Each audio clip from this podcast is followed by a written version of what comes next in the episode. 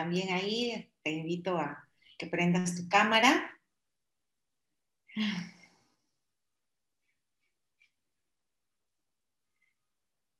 Hola Marisol, ¿cómo estás? Encantado de saludarte. De igual manera, qué gusto de verte por esta vía, por este medio, después de, algún tiempo, ¿no? Exactamente, sí. ¿Cómo están todos allá? ¿Cómo está Colombia? Te cuento que son momentos complicados para todos, ¿no? Estamos en el tema vacunación, mientras tanto cuidándonos, estamos en la tercera ola, eh, Bogotá un poco cerrado y las camas UCI descendiendo, aumentando el nivel de ocupación, pero eh, hay que ponerle mucha gana y mucho optimismo al tema. ¿Y cómo están en Perú? Bueno, no estamos tan diferentes a ustedes, la verdad que sufriendo estos temas de salud, de atención básica, y la mayoría que estamos eh, pasando por esta situación hemos tenido que atender pues de manera particular o privada a nuestros familiares, a las personas allegadas. esperamos pues que pronto salgamos de esto, ya estamos más de un año, ¿no? Y es posible que sigamos todo este año 2021 también. Así es que de una u otra forma hay que ponerle también buen ánimo a lo que nos está pasando y tomarlo con fortaleza y, ver de la mejor forma afrontarlo. Y bueno, una de las cosas positivas que nos ha traído esta pandemia, aunque suene extraño, es que podamos contar con la presencia de amigos como tú, que están desde Colombia, hemos tenido también invitados de otras partes del mundo y conectados por esta vía que quizás de manera presencial hubiese sido un poco más complicado, ¿no? entonces estamos con esta eh, filosofía de llevar enseñanza eh, a todos y actualización permanente de primer nivel para todo nuestro equipo, para todos nuestros clientes. Y este webinar es un webinar que organiza Quantum Consultores una vez al mes, que es abierto a todo el público interesado en inscribirse y participar. Así es que tenemos una hora de, presentación y sin más preámbulos voy a, presentar a, a Juan Carlos Leighton, a quien le agradezco la participación el día de hoy voy a presentar su CV y el tema que va a tratar. Juan Carlos eh, va a presentarnos el día de hoy el tratamiento contable de los arrendamientos y el desarrollo de algunos casos. Este va a tratar pues la NIF 16 desde una óptica teórica práctica y los invito a que formulen sus consultas desde ya.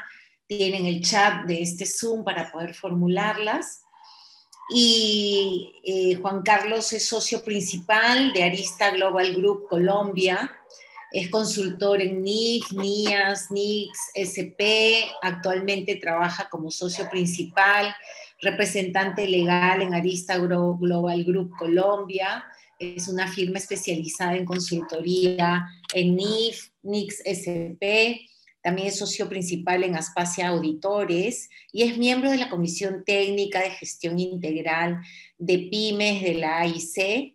Eh, y bueno, pues gran amigo y, somos socios de, Arista Global Group, aquí Quantum Consultores en el apoyo en, en, Perú. Así es que nos une una relación profesional y amical que, y desde ya te agradezco Juan Carlos, por tu participación el día de hoy. Te dejo con todos los participantes. En una hora vuelvo contigo eh, a las preguntas, inquietudes, de repente algún intercambio de ideas.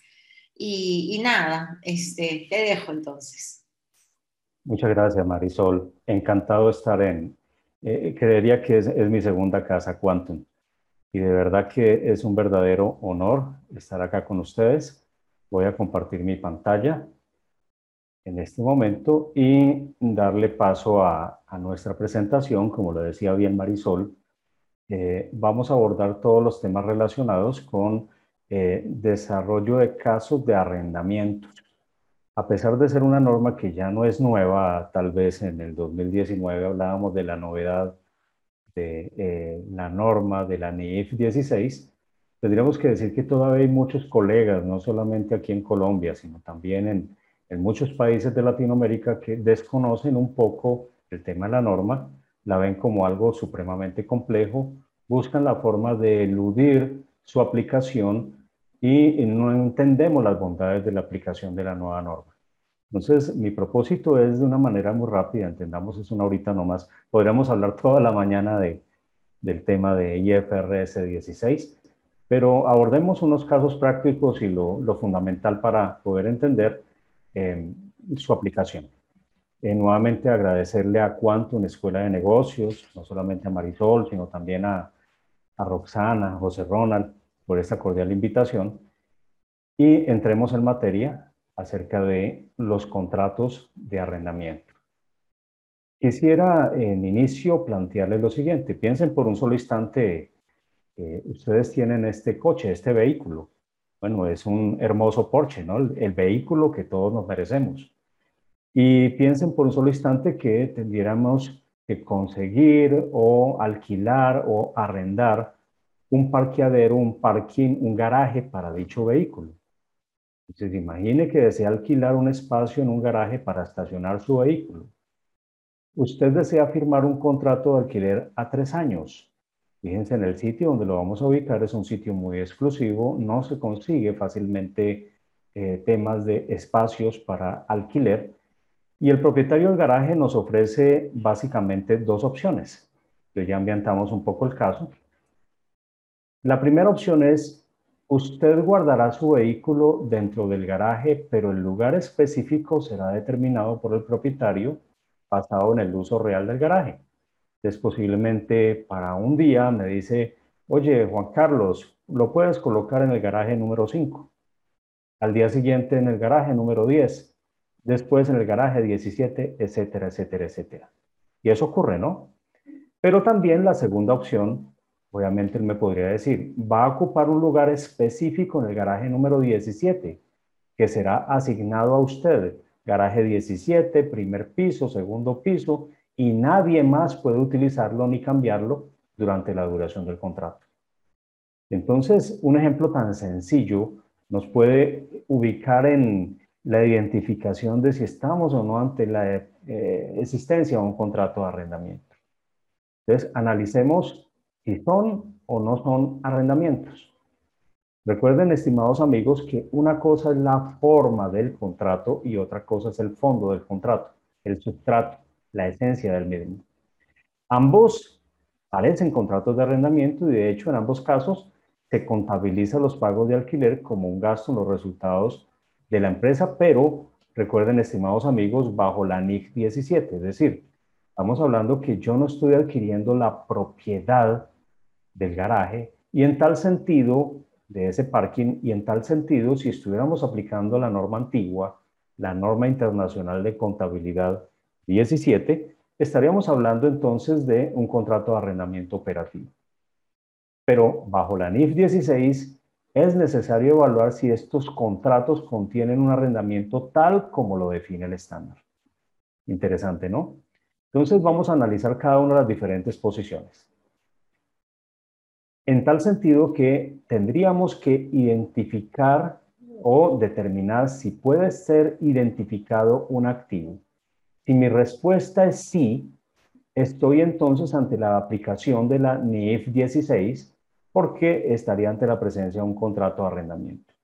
De lo contrario, entonces posiblemente la respuesta es no y ante la prestación de un servicio. Avancemos entonces. Tal vez eh, en Perú, así como aquí en Colombia, en otros países, ya se estila mucho este estilo de parking. El espacio es supremamente reducido, entonces tenemos elevadores, los carros llegan, entonces suben al elevador, quedan en el segundo, tercer piso, etcétera, etcétera.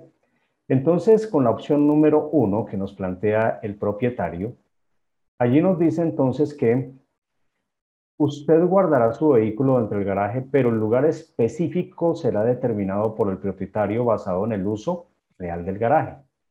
De esa manera, el contrato no contiene ningún contrato de arrendamiento, ya que ningún activo puede ser identificado. En ese orden de ideas, la razón es que el dueño, o sea, el propietario del garaje, puede intercambiar de un lugar a otro el vehículo y tal vez el primer día quedemos a la sombra, el segundo día quedemos al sol o a la intemperie.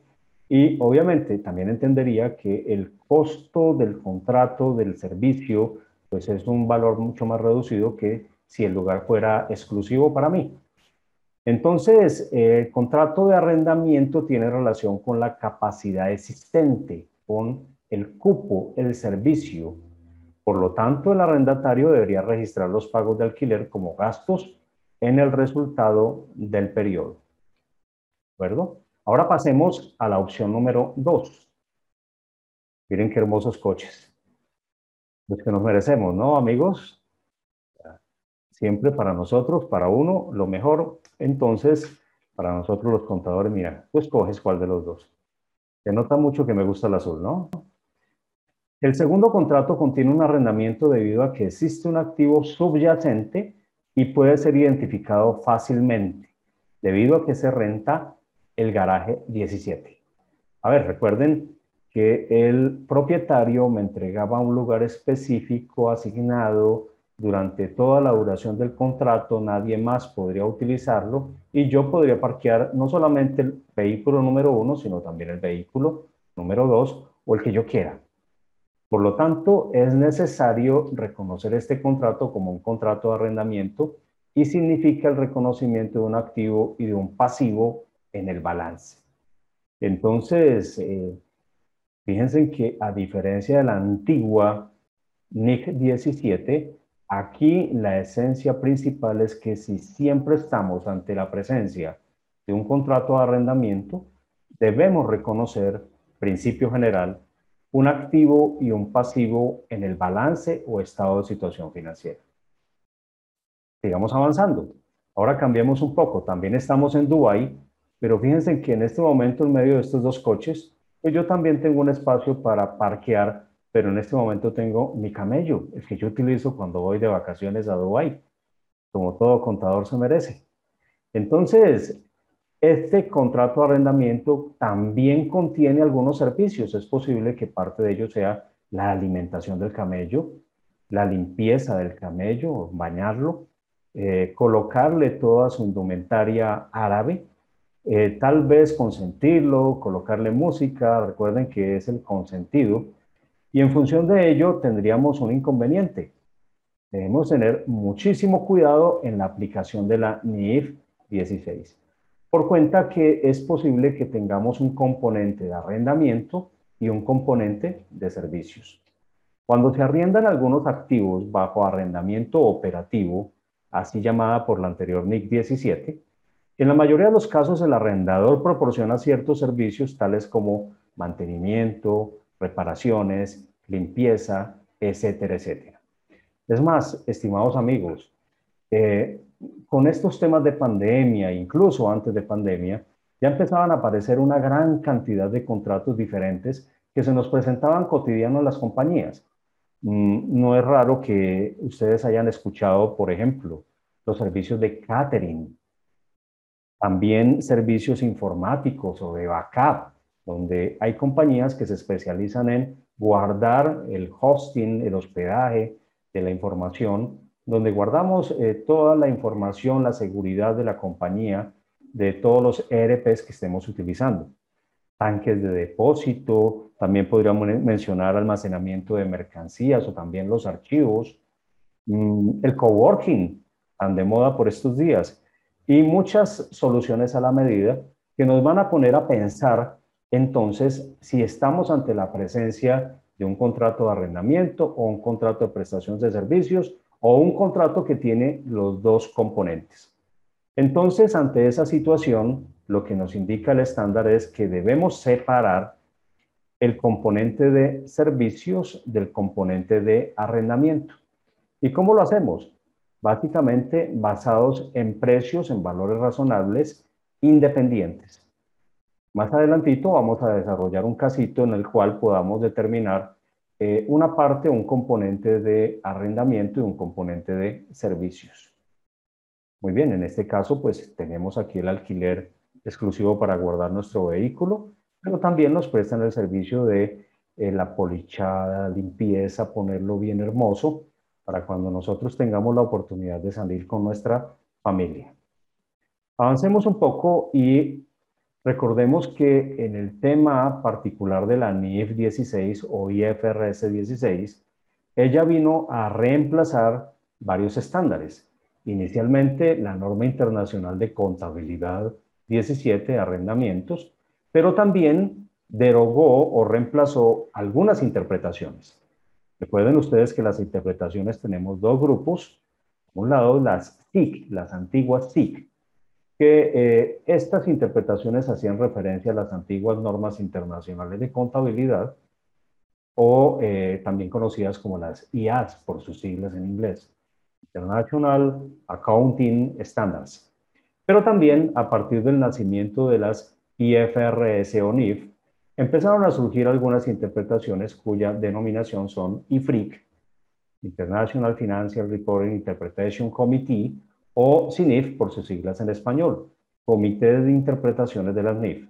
En este caso en particular, la NIF 16 derogó la NIF 17, la CINIF 4 de determinación de si un acuerdo contiene un arrendamiento, la SIC 15, arrendamientos operativos relacionados con incentivos, y la TIC 27, evaluación de la esencia de, las transacciones que adoptan la forma legal de un arrendamiento. También recordarles, ya les había dicho con anterioridad, que no es una norma nueva. Tuvimos suficiente tiempo de preparación, no solamente los contadores, sino también los ERP, los sistemas de las compañías, porque se considera que MIR 16 eh, tiene y todavía tiene bastante impacto en la posición financiera de las organizaciones. De manera tal que la vigencia era a partir de periodos anuales de año 2019 en adelante. Se permitía una aplicación anticipada para entidades que aplicaran NIF 15 antes que la NIF 16.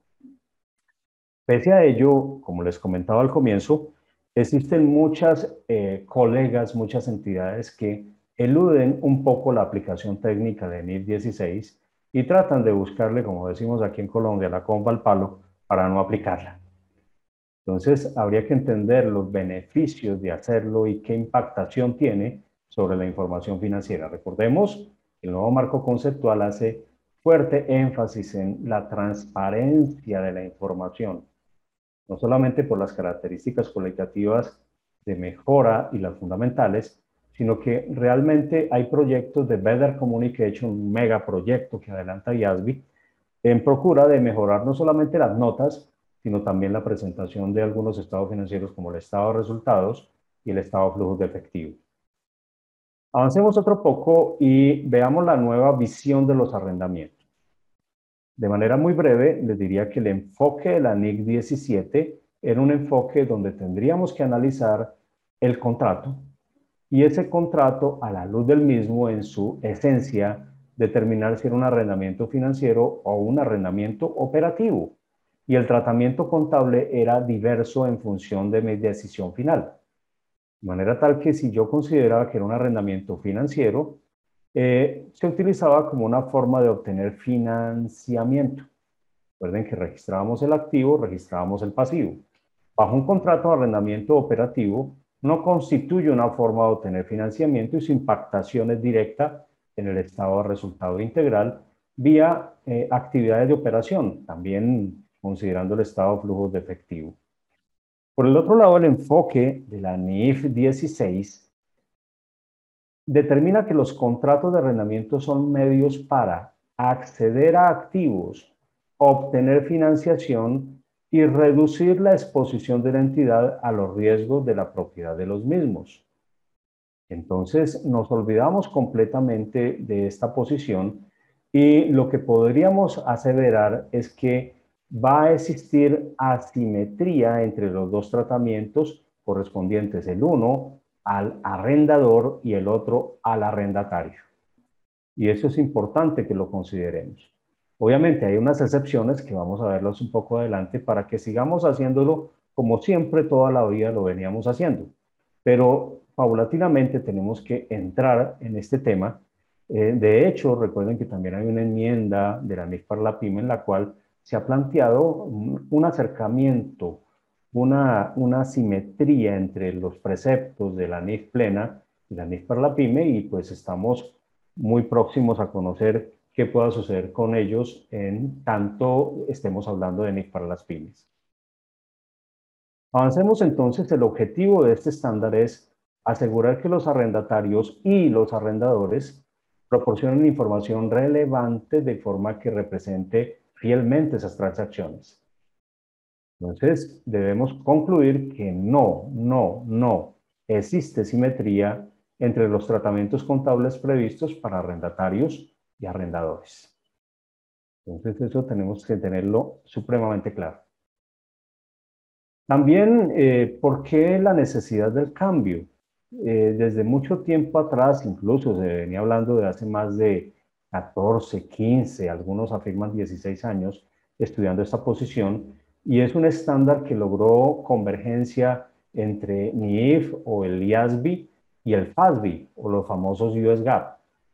Eh, dicen los expertos que se estima que alrededor de 3.3 billones de dólares de compromisos de arrendamientos, ¿cierto? Están contenidos en los estados financieros de las compañías cotizadas que tienen sus instrumentos de patrimonio o de deuda listados en mercados públicos de valores. Más del 85% de los cuales no aparecían en sus balances. Esto se debía a que los contratos de arrendamiento hasta la vigencia de la norma internacional de contabilidad 17 se clasificaban como arrendamientos financieros, o sea, los que se reportaban en el balance, o arrendamientos operativos, los que tan solo se describían en notas a los estados financieros y su impactación era directa al canon de arrendamiento directo al estado de resultados. Entonces, eh, uno de los principales beneficios de este estándar es que proporciona transparencia muy necesarias sobre los activos y pasivos de arrendamiento de las empresas, lo que significa que los financiamientos por arrendamientos ya no están al acecho en las sombras en el balance. Voy a colocarlo allá entre comillas. También mejora la comparabilidad, el benchmark entre empresas que arriendan y los que piden préstamos para comprar. Es parte, eh, de todas maneras hay muchos opositores y muchos contradictores a la norma. Bien, pero en un sentido práctico, digamos que mm, eh, las normas NIF están en un pleno proceso de evolución. Desde el año 2000 en adelante hemos visto cómo continuamente hay cambios. Y esta norma en particular con la aparición del el tema de pandemia, de COVID, hace exactamente un año, eh, sufrió algunas enmiendas, las cuales también en el año 2021 también, eh, digamos, extendieron algunas posibilidades o exenciones que podríamos tener para algunos tratamientos contables. Entonces, las normas NIF son eso, están en constante cambio, evolución, acercándose en, en buscar ese propósito de transparencia y de rendición de información para los mercados públicos de valores. Avancemos entonces, veamos principales impactos para los arrendatarios. Entonces vamos a verlo de manera sencilla y esquemática en este cuadro.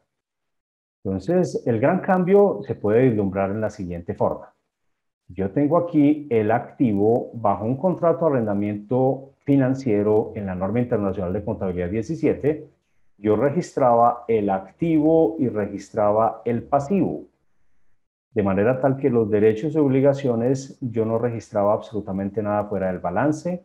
Aquí acudía entonces a la aplicación de las normas relativas a revelación y presentación pero en temas relacionados con arrendamiento operativo no reconocía activo ni pasivo, tan solo entonces en la memoria, en las notas a los estados financieros por fuera, out del estado de situación financiera, entonces revelará la información referente al activo y a la obligación. Obviamente, en el estado de resultado integral, pues registraba el canon de arrendamiento que impactaba eh, el estado de resultados. Pero bajo el enfoque de NIF 16 tenemos un único enfoque y entonces ya no tenemos esta distinción entre arrendamiento financiero y arrendamiento operativo. Recuerden, en cabeza del arrendatario, de manera tal que el contrato de arrendamiento me da origen a reconocer un activo y a su vez me da origen a reconocer un pasivo. Reitero, existen excepciones que vamos a ver un poco más adelante. Avanzando en ello, entonces, el quiz del asunto para aprender a aplicar la NIF 16 está tanto en el reconocimiento inicial y medición inicial como en el reconocimiento y medición posterior. En pantalla ustedes pueden apreciar cuáles son los pasos necesarios para el reconocimiento del activo por derecho de uso. Entonces, fíjense que la primera parte me hace alusión al pasivo por arrendamiento. Entonces es bien simpático. Yo no puedo registrar un activo por derecho de uso hasta que primero no estime cuál es su pasivo por arrendamiento. Y aquí necesariamente tenemos que recurrir a las matemáticas financieras. Tampoco son las matemáticas más complicadas del mundo. Eh, de hecho, pues algunos van a hablar aquí de la tasa de descuento, de la tasa de interés, pero eh, diríamos en esta parte esencial, en esta charla, y esto pues da para procesos más profundos de análisis y discusión, porque pues el mercado está lleno de contratos y cada contrato tiene, tiene cláusulas específicas que hacen que cada situación sea distinta la una de la otra. Entonces aquí decimos que es la sumatoria desde n sub 0 hasta n, ¿cierto? De el factor entre P, que significa pagos por arrendamiento pendientes, dividido en 1 más la tasa implícita o tasa incremental de préstamos, tal vez este es el punto más complicado del estándar, elevado a la n, en donde n representa cada momento del plazo restante. Entonces, yo primero calculo el pasivo por arrendamiento, y ese pasivo por arrendamiento obviamente me sirve para reconocer y medir mi pasivo financiero, sino que a su vez lo utilizo para poder estimar y determinar el importe por el cual voy a reconocer y medir el activo por derecho de uso. La formulita es muy sencilla y me dice a esto adicione los costos directos iniciales del contrato, más los pagos por arrendamientos anticipados, más costos estimados de desmantelamiento, retiro, rehabilitación valorados conforme a la norma internacional de contabilidad 37, menos los incentivos por arrendamientos recibidos. Aquí les he colocado una observación porque es posible que en alguna literatura ustedes encuentren este concepto, ARO, Asset Retirement Obligation, o también conocido como obligación de retiro de activos, o algunos lo conocen como la provisión por desmantelamiento, por rehabilitación. Es importante familiarizarnos con estos conceptos porque, como les comentaba inicialmente, hubo proceso de convergencia entre la norma norteamericana y la norma IASB. Entonces es muy regular que ustedes encuentren este concepto de AR. Avancemos y para poder entender a cabalidad debemos arrancar con un casito práctico. Entonces vamos a hablar de un activo, el subyacente, que es una oficina. Vamos a colocar una fecha de inicio que puede ser primero de marzo para informarle a mis amigos de Perú y de otros países que el primero de marzo se celebra el Día del Contador Público aquí en Colombia. Vamos a decir que el contrato tiene una duración de cinco años y que tiene unos pagos estipulados de 30 mil unidades monetarias bimestrales, con unos costos directos iniciales de 25 mil unidades monetarias. Al finalizar el plazo del acuerdo, el arrendatario realizará desembolsos al activo subyacente a la condición requerida. Es decir, para poder efectuar su devolución, el costo actual es de 20 mil unidades monetarias pero tendremos una inflación esperada, vamos a suponer que esta inflación no cambia, del 5%, y este dato nos lo suministra el ejercicio, es una tasa de descuento, una tasa incremental de préstamos del 12%. Abordando de una vez ese tema de la tasa incremental de préstamos, eh, recordarles que hay un tema muy específico en ella y es que eh, muchas veces es difícil establecer esa tasa de descuento y me ofrece como alternativa la NIF 16 acudir a la tasa incremental de préstamos. ¿Qué es esto? Para familiarizarnos con ella. Eh, una tasa de interés específica para el arrendamiento, o mejor, una tasa que el arrendatario tendría que pagar para obtener un préstamo en un plazo similar y con un valor similar para obtener un activo de valor similar por derecho de uso. Y esto es lo que constituye la tasa incremental de préstamos. Muy bien. Entonces, para poder resolver este caso, yo les he colocado aquí la tabla, pero voy a acudir un momento al Excel. Eh, voy a dejar también la hojita de Excel para que ustedes la puedan utilizar, que tenemos aquí en este preciso instante. Entonces, aquí tenemos la misma información, la oficina, primero de marzo del 2019, tenemos el plazo los cinco años, eh, tenemos los pagos de 30 mil unidades monetarias bimestrales, unos costos directos de 25, etcétera, etcétera, etcétera. Y entonces lo primero que tendríamos que hacer y tenemos que tener precaución, estimados amigos, he encontrado bastante debilidad en la conversión de tasas de interés. Eh, a muchos se nos dificulta convertir tasas efectivas a nominales y pensamos que muchas veces solamente es dividir, por ejemplo, 12, eh, dividirlo en 12 eh, meses y convertirlo inmediatamente. No, tenemos que tener precaución. Aquí les he colocado la formulita y la formulita es muy sencilla porque yo tomo 1 más la tasa de interés efectivo del 12%, que me da el ejercicio, elevado a la cantidad o periodicidad de la tasa efectiva que yo quiero calcular. En este caso, a pesar que los pagos están estipulados en el flujo de caja como bimestrales, miren, aquí los tenemos, marzo del 2019, mi primer pago de arrendamiento es a mayo del 2019 30 mil y luego bimestralmente yo pago 30 mil unidades monetarias durante la vida del contrato hasta llegar hasta el periodo 60. Pero yo debo convertir esa tasa de interés efectiva anual a una tasa de interés efectiva mensual y pues debo acudir a la matemática financiera, eso no es NIF. Y entonces decimos que la periodicidad sería para una tasa mensual, estamos hablando de 30, dividido en un año de 360 días. Por consiguiente, entonces estamos hablando, entonces estamos hablando que nuestra tasa es del 0,9489. ¿Por qué es importante esa tasa? Porque lo que tengo que hacer es calcular el valor presente neto de estos distintos pagos. Yo tengo aquí, construyo momento cero, mi tablita, mi flujo de caja contractual, que es este que tengo aquí. Por efectos prácticos la quise dividir en dos partes. la primera parte de aquí hasta el periodo 30 y aquí del periodo 31 en adelante. Aquí calculo el factor, ¿cierto? Miren, simplemente estoy utilizando siempre, siempre mi tasa efectiva mensual del 0,9489%. Y de esa manera entonces calculo cada uno de estos flujos traídos a valor presente me daría 29,439, 28, etcétera, etcétera. Y la sumatoria de ellos me da como resultado el valor inicial del pasivo. Aquí yo tengo la suma, miren. La sumatoria de estos valores actuales del flujo de fondos valores actuales del flujo de fondos y la sumatoria me da 680, 588.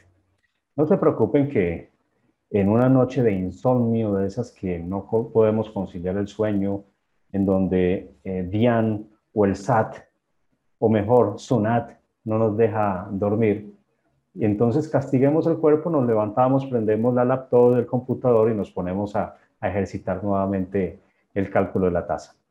Muy bien, una vez que yo he calculado el valor inicial del pasivo, aplico lo que les indicaba en la diapositiva, entonces el costo del activo por derecho de uso va a ser igual al valor inicial del pasivo más los costos directos iniciales.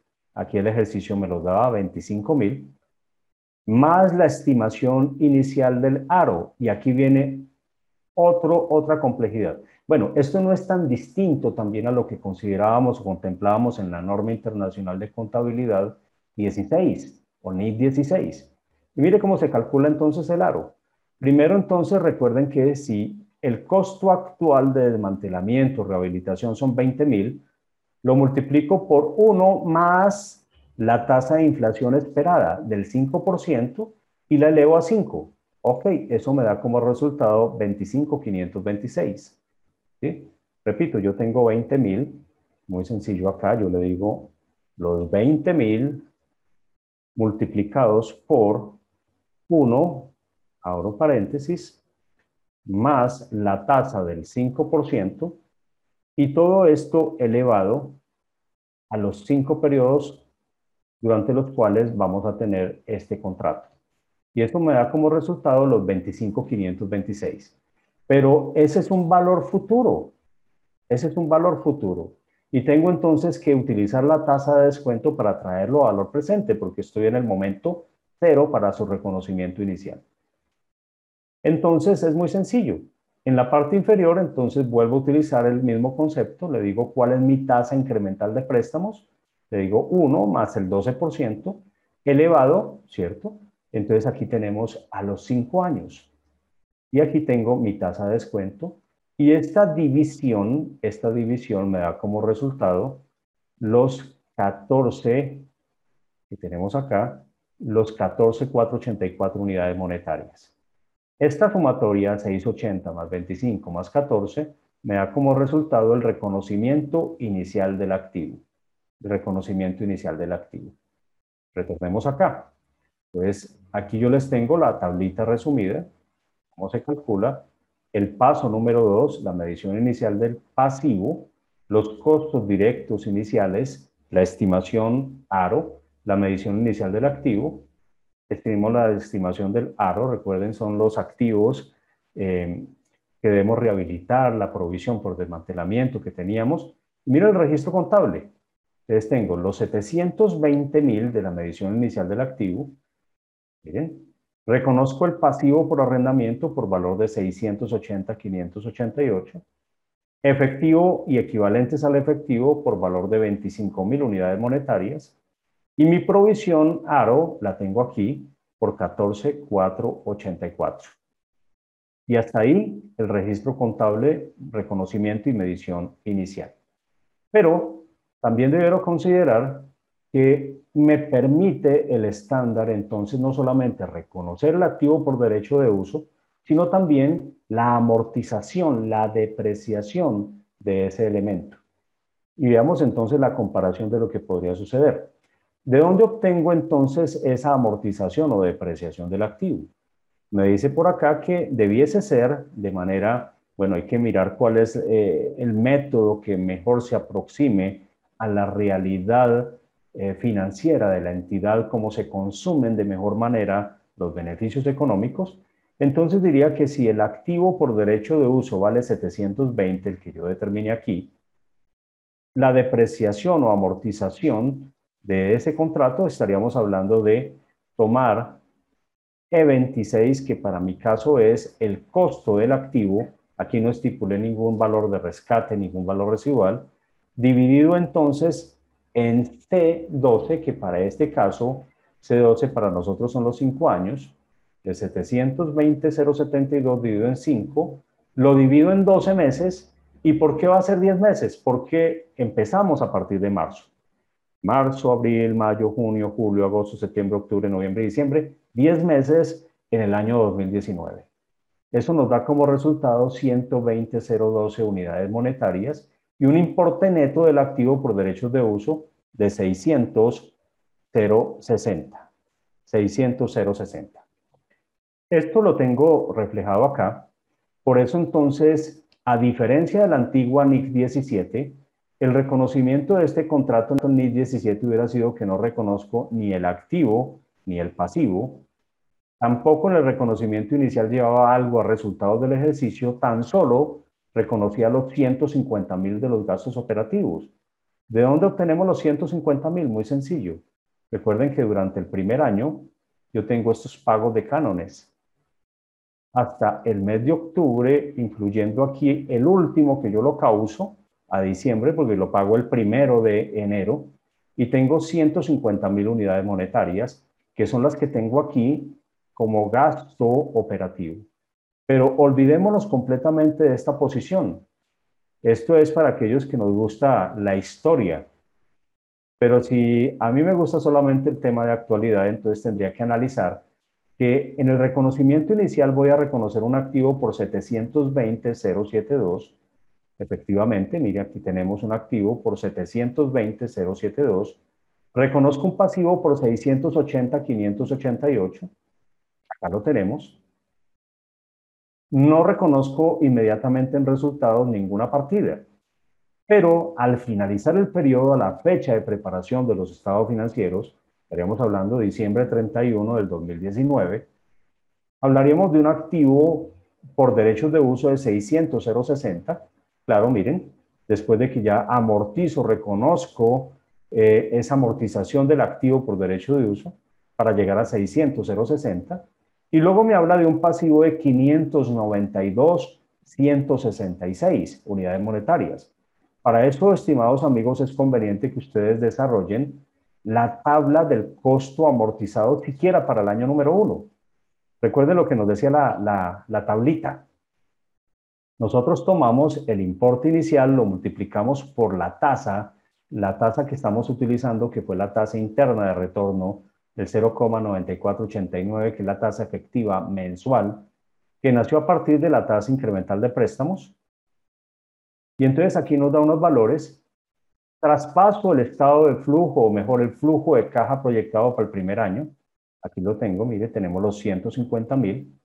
Si yo arrastro esto aquí, aquí tengo mis 150 mil. Y fíjense en cómo va afectando la causación, el devengo, eso no es devengo, es la causación del gasto por intereses y el pasivo inicialmente incrementa, pero una vez yo efectúe los abonos, entonces va disminuyendo, de manera tal que cuando termina diciembre del año 2019, mi pasivo es por 592, 166. Lo pueden apreciar aquí, mírenlo acá, 592, 166. ¿Qué otra impactación tenemos? Entonces tenemos un costo financiero de 61.578. Claro, estimados amigos, miren, la sumatoria de estos intereses que yo determino en la tabla del costo amortizado asciende a 61.578 de tomar estos importes iniciales y multiplicarlos por la tasa. Muy bien. Y por último, la depreciación, algunos le quieren llamar amortización, que para el primer año corresponde a 120.012. Pero esta distinción entre el costo financiero y la depreciación tiene impactación directa, esta nueva posición, estos nuevos estados financieros sobre algunos indicadores, que es lo que tendremos que analizar, explicarle a la gerencia, explicarle al consejo, a la junta directiva, ¿cierto? Su impactación.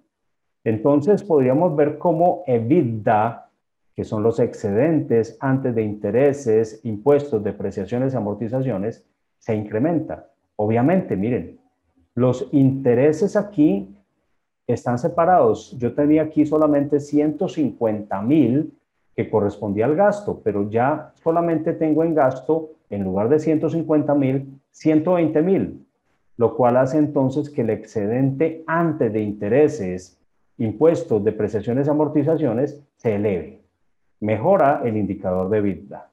Pero sin embargo, tengo un mayor valor de mis activos, la rentabilidad sobre los activos, se incrementan los activos en este valor, entonces disminuye mi rentabilidad sobre activo.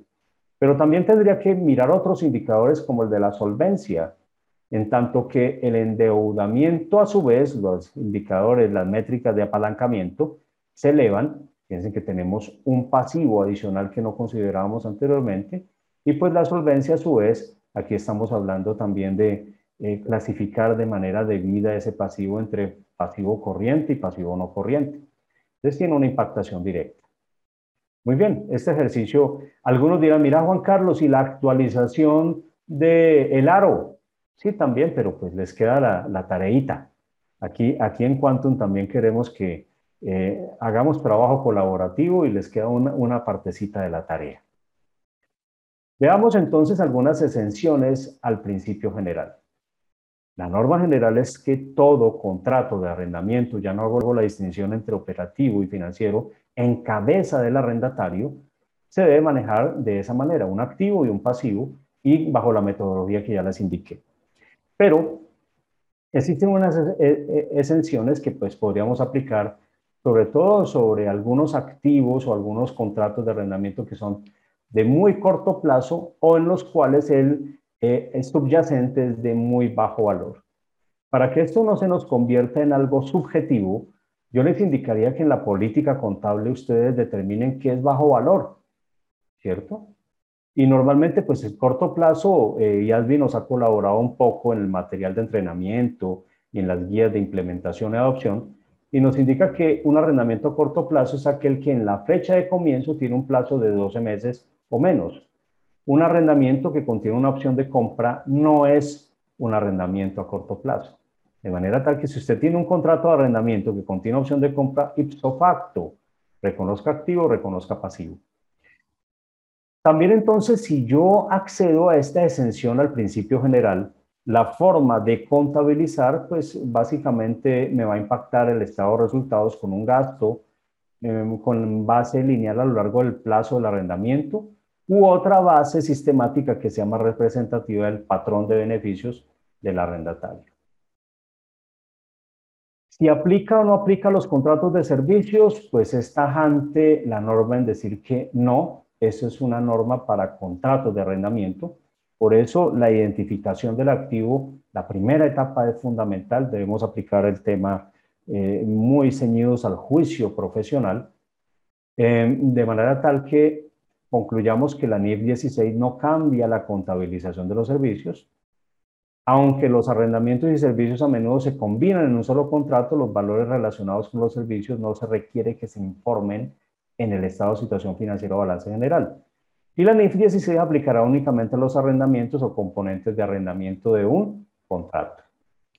Aquí decirles que también, eh, aparte no solamente del servicio de catering, también se están imponiendo eh, estos temas virtuales de eventos y fiestas y etcétera, etcétera, ahora con los temas de pandemia, lo que igual está sucediendo en Perú, en muchos otros países. O sea, la aplicación de juicio profesional cada vez nos exige mayor preparación y actualización profesional. Por eso la iniciativa de la Escuela de Negocios, la Escuela de Quantum, es una excelente oportunidad para que podamos, digamos, compartir conocimientos, contratos, cosas que se nos presentan en la vida cotidiana, para poder eh, no solamente debatir con los otros participantes, sino también con los instructores. Veamos un poco el tema de la contabilidad del arrendador. Y pues aquí no voy a hacer bastante énfasis porque los efectos son fuertes es para el arrendatario.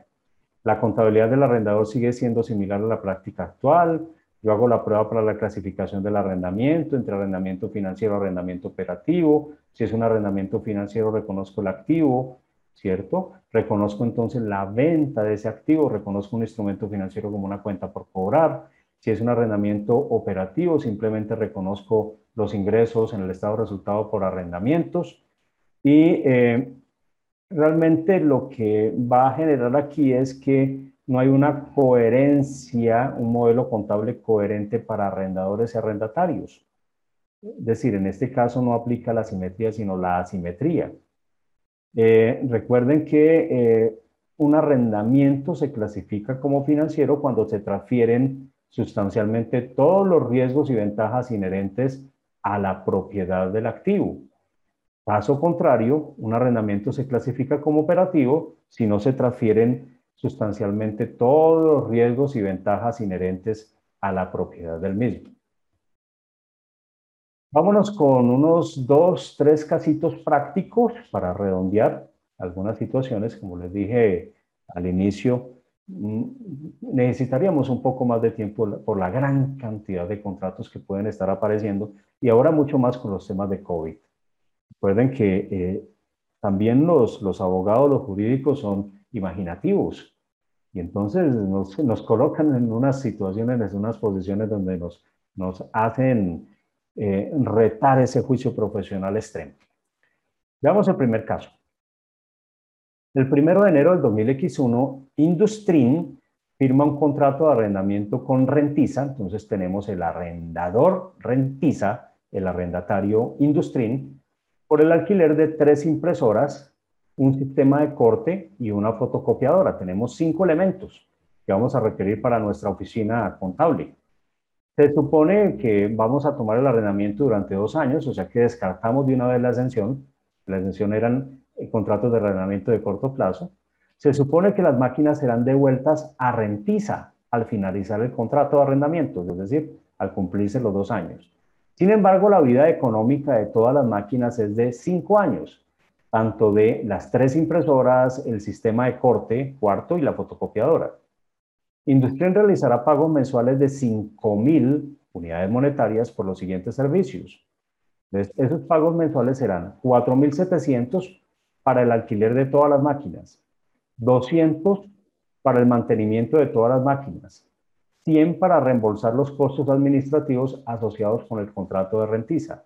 Entonces tenemos 700 y 200, 900 y 100, 1000 más 4000, 5000 unidades monetarias, que constituye pues el contrato de arrendamiento mensual durante los dos años.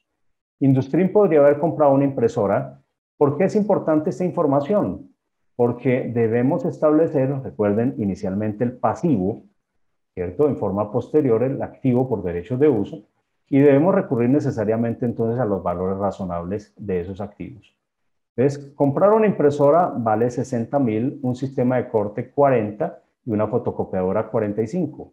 Tengo tres impresoras, un sistema de corte y una fotocopiadora con pago en efectivo. Y la compañía, una compañía de terceros, proporciona servicios de mantenimiento similares de 30 por máquinas al mes. La tasa incremental es del 12%. Entonces, ¿cómo desarrollamos el ejercicio? Retornamos nuevamente aquí a, a nuestra hojita Excel. Recordarles que yo les voy a dejar esta hojita voy a aumentar aquí el tamaño. Recordemos que nosotros los contadores sufrimos de presbicia, astigmatismo, miopía. Eso, con el paso de los años, fíjense que la mayor parte de nosotros utilizamos gafitas. Entonces, Industrin hace las veces de arrendatario, rentiza de arrendador, y entonces la posición de Industrin es reconocer y medir el arrendamiento bajo el estándar NIF 16 en tanto que el arrendador también va a reconocer, pero un arrendamiento operativo, operativo. Muy bien, entonces, ¿cuáles son los valores razonables de las máquinas? Yo tengo una, dos, tres impresoras, un sistema de corte y una fotocopiadora, tengo cinco máquinas. Los valores razonables de las mismas, la impresora A, la impresora B y la impresora C a 60 mil cada una, un sistema de corte por valor de 40 mil unidades monetarias y una fotocopiadora de 45 mil.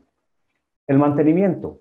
¿Cómo hacemos para estimar el mantenimiento? Entonces, el contrato que está en mercado, el contrato de referencia al mercado, me habla de 30 unidades monetarias durante 5 años, ¿cierto? Me está hablando de 60. Recuerden lo que nos decía aquí el ejercicio.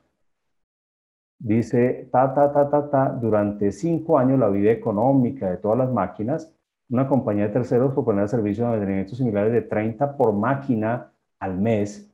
Entonces, si yo tengo 5 máquinas, yo diría entonces que 30 unidades por 5 años, ¿cierto? Por, perdón, por 5 máquinas durante 60 meses. Nos daría como resultado un valor de contrato de 9 mil. La sumatoria de esto nos da como resultado 274 mil. Pero ¿para qué me sirve eh, estimar estos valores razonables? Porque puedo encontrar un factor para poder repartir, distribuir estos valores en el valor asignado que necesitamos para la medición del pasivo. Entonces, ¿cómo lo hago? Muy sencillo. Tomo cada uno de los elementos o valor razonable sobre el valor total y determino un porcentaje de participación. Para este caso, punto 2190, punto 2190. Para el sistema de corte, fíjense aquí, tendríamos los 40.000 dividido en los 274 y se entendería que la suma de esto me da el 100%. Miremoslo acá. El 100% o el 1. Muy bien. Ahora, ¿qué tenemos que hacer? Tenemos que repartir, tenemos que repartir los valores asignados. Entonces, ¿yo qué haría? Necesito determinar entonces el valor del activo por derechos de uso. Para poder determinar el valor del activo por derechos de uso, necesariamente tengo que calcular el flujo de caja.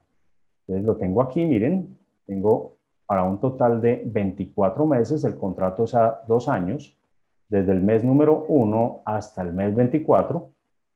Los cánones de arrendamiento corresponden a 5.000, no cambian durante los 24 periodos calculo mi tasa de interés, recuerden que no me sirve el 12 porque es una tasa efectiva anual, la convierto, puedo hacer los, los dos pasos, aquellos que les guste la vía larga, entonces convierto la efectiva anual a una tasa nominal anual y después calculo la tasa efectiva mensual. Pero lo puedo también hacer de manera directa. De hecho, adrede he querido colocar la misma tasa de descuento, entonces yo tengo aquí la formulita y me da .9489. La construyo aquí, miren. Recuerden que también pueden utilizar la fórmula de valor actual. Y con la fórmula de valor actual, pues me va a preguntar la tasa, punto y coma. Me dice el número de periodos, en este caso 1. Me dice el pago, va a obviarlo, valor futuro, menos los 5.000 que tengo acá y cierro mi paréntesis para obtener entonces los 4.953. Eh, normalmente yo le digo a mis alumnos que aprendan más las formulitas antiguas. Las formulitas antiguas, recuerden que cuando yo quería calcular el valor actual, voy a colocar aquí un cuadrito de texto, entonces yo tengo que el valor presente es igual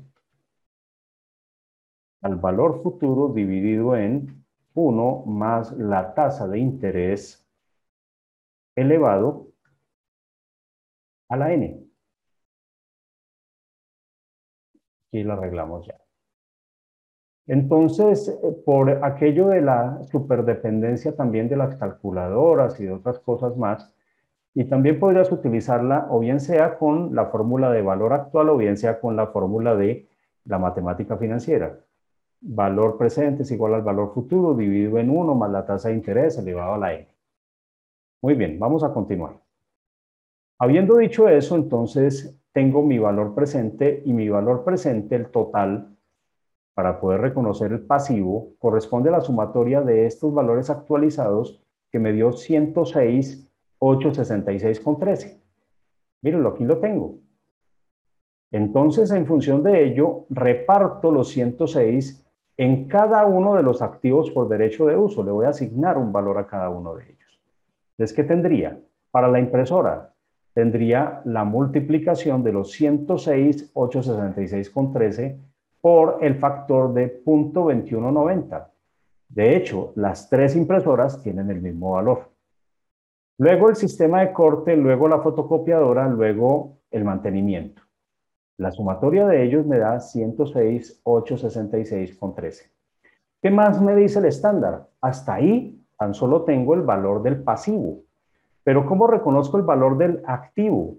Tendría entonces que tomar el contrato de arrendamiento, aquí lo tengo separado, la sumatoria de estos me da 103,355,93, mírenlos, aquí están, o tomar 106 menos los 3.510 y el servicio lo voy a reconocer por 3.510,20. Muy bien. En adelante, entonces, ¿qué tendría que hacer? Reconozco el activo por derecho de uso, miren la obligación contra este valor. Listo, ya lo tengo reconocido. Y para la medición posterior vendría la amortización del activo por derecho de uso.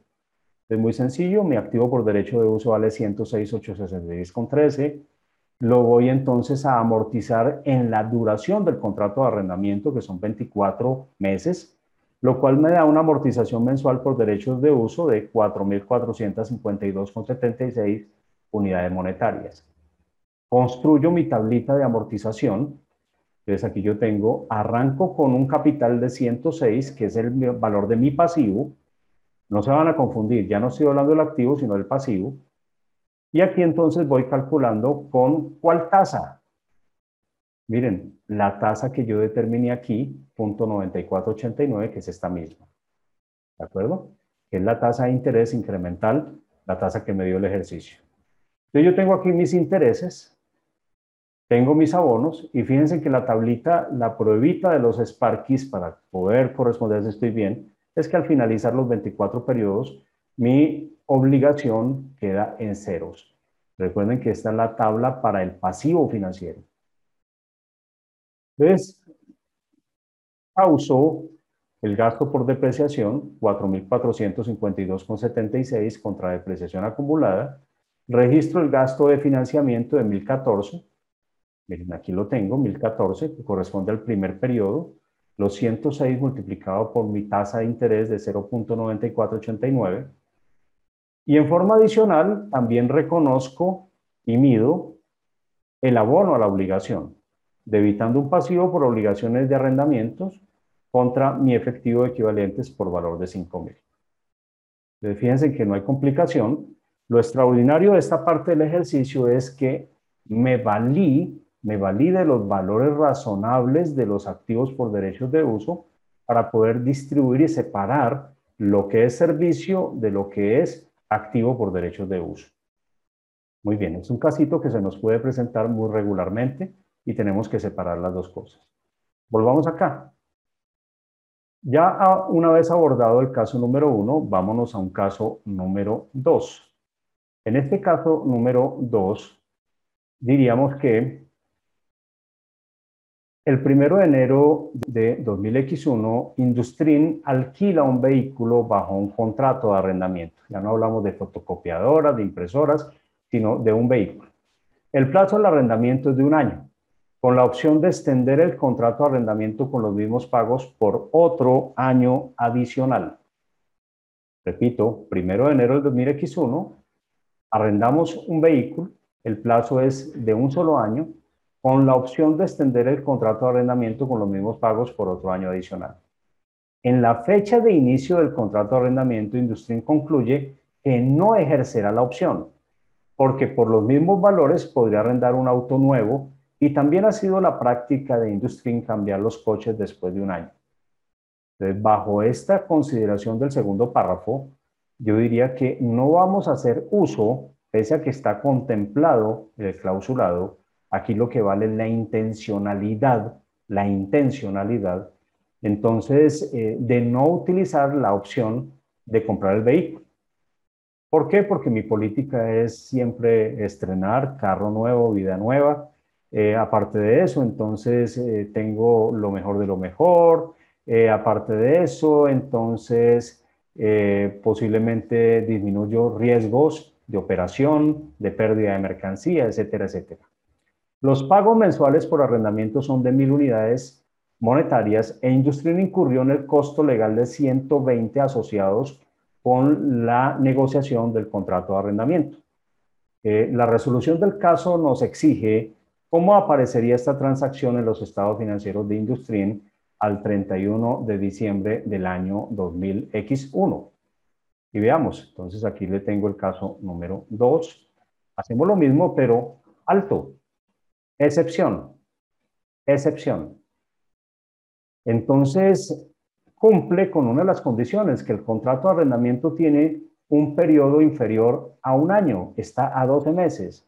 Pese a que tiene estipulada la opción de compra, eh, también hay la intencionalidad manifiesta de no hacer uso de esa opción. Entonces, ¿qué tendríamos que hacer?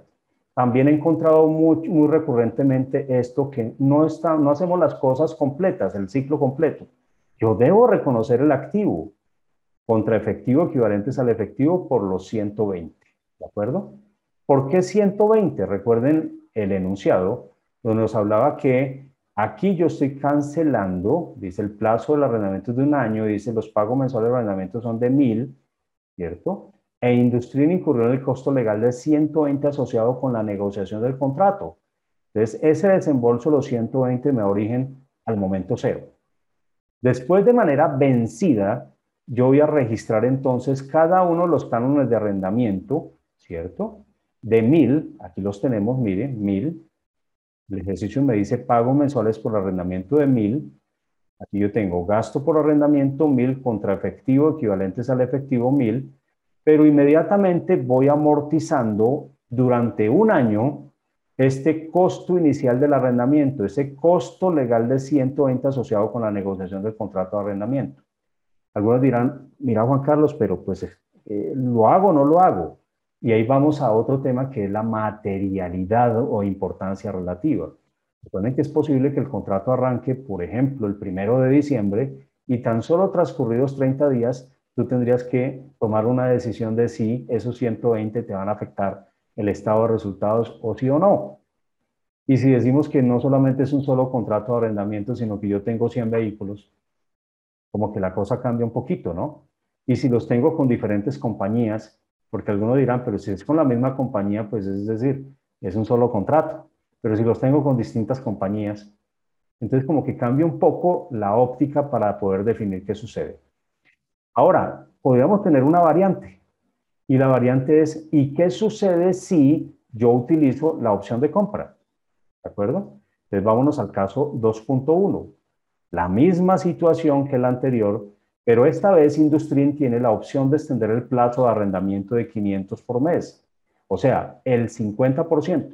Dado que ya el vehículo tuvo un desgaste de un año, lo que ha considerado Renting es que me va a entregar el vehículo de la misma manera para el segundo año, pero con un 50% de alquileres similares en el mercado. Debido a esta condición favorable, Industrin espera extender el término del arriendo. Claro, ya como que me, me colocó un aliciente, un incentivo para yo poderlo hacer. Y dice, los pagos mensuales por arrendamiento son de mil por mes vencido e Industrin incurrió en el costo legal de 120 asociados. Dice, ¿cómo aparecería esta transacción en los estados financieros de Industria el 31 de diciembre de 2001? Supongo una tasa de interés incremental, 3% el valor razonable del coche de 23 mil. Ya me cambia la óptica y necesito información adicional. Uno, la tasa de interés incremental y por el otro lado el valor razonable del vehículo. Veamos cuál sería su resolución. Entonces, si yo hablo de una tasa anual del 3%, esa tasa mensual, yo la convierto aquí a nominal, pues me da el 2.9595 y estaríamos hablando de una tasa mensual de 0,2466. Construyo entonces mi tabla de amortización y miren, tengan precaución con lo siguiente. Los 12 primeros meses, los cánones de arrendamiento corresponden a 1000 unidades monetarias. Los siguientes 12 están determinados a 500. De manera tal que cuando yo calcule los valores presentes, lo voy a hacer desde el periodo 1 hasta el periodo 24, me daría como resultado, vamos a resaltarlo acá un poquito, 17.542,75 unidades monetarias. Caso diferente no lo hice anteriormente aquí porque pues estábamos dentro de la exención. Pero en este caso sí tendría que hacerlo. Y entonces ya tengo el valor presente que es mi pasivo. Miren, aquí tengo mi pasivo, pasivo obligación por arrendamiento. Pero los costos asociados de ese contrato de arrendamiento debo activarlos como mayor valor del activo de derecho de uso de manera tal que la sumatoria de estas dos partidas me da como resultado 17.662,75 unidades monetarias, que corresponde al valor de reconocimiento y medición inicial del activo por derecho de uso. La diferencia entre los dos, entonces yo esos costos de transacción los cancelé en efectivo y tengo acá el valor. Para la amortización posterior, entonces, dado que yo tengo un activo por derecho de uso de 17.662, lo voy a amortizar en la duración del contrato, que son 24 meses, y me daría una amortización mensual de derecho de uso 735,95.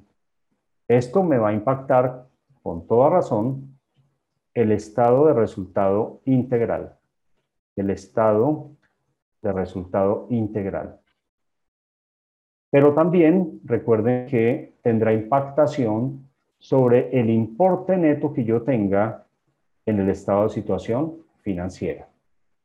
Ahora, construyo para mi pasivo financiero, para estos 17.542, construyo mi tabla de costo amortizado, viendo entonces cómo al finalizar el primer año, tengo aquí los primeros 12 meses, tengo un gasto correspondiente a 362,16. 362,16. Recuerden que el contrato dice aquí que se tomó el primero, el primero de enero del 2001. Transcurridos 12 periodos, entonces yo tengo un componente de gasto financiero y ese componente de gasto financiero lo tengo acá. Entonces, este componente no me va a afectar, no me va a afectar el importe neto, porque el importe neto del activo de derecho de uso va a ser la diferencia entonces entre los 17,662,75 menos la amortización. Si esta es una amortización mensual, tendría entonces que multiplicarla por 12 periodos. Para finalmente entonces obtener este importe neto del activo por derechos de uso. ¿Estamos? Y estos gastos financieros mes a mes, pues tendremos que ir reconociendo a resultados, pero una cosa es el gasto por actividad de operación y otra cosa es el gasto de actividad de financiación. Entonces, fíjense en cómo nos cambia la posición. Muy bien, vámonos con el último casito antes de ir a la enmienda. Eh, creo que le voy a, a quitar cinco minuticos a Marisol. Y en este caso número 3, el primero de enero de 2000X1, estampadora, productor de moldes de metal, celebra un contrato de arrendamiento para arrendar una máquina de estampado. El precio de la máquina de 50 mil unidades monetarias y estampadora incurrió en gastos adicionales de 200 para la contratación del contrato de arrendamiento. Los costos directos iniciales de los arrendadores fueron de 300. La vida económica de la máquina de estampado es de 6 años, de 6 años, bien. A pesar de ello, recuerden que eh, el plazo del arrendamiento tan solo es de 5. Los pagos anuales de arrendamiento son 11.000 unidades monetarias, pagaderos el 31 de diciembre de cada año. Y al final del plazo de arrendamiento, estampadora tiene la obligación de comprar la máquina por 100. No existe valor residual garantizado del arrendador. Entonces, bajo esta posición, vamos a ver qué sucede aquí en el caso número 3. Voy a ampliar un poquito también. Entonces, Industrin, bueno, ya creo que no es Industrin, ahora estamos hablando de otra compañía que es estampadora. Pues aquí es estampadora. Ese es el arrendatario, rentiza, vuelve y juega, el arrendador. Tenemos un arrendamiento bajo la NIF 16. En este caso debemos calcular la tasa interna de retorno. Construyo el flujo de caja y yo digo cuáles son los valores razonables de esa máquina que yo estoy tomando bajo contrato de arrendamiento.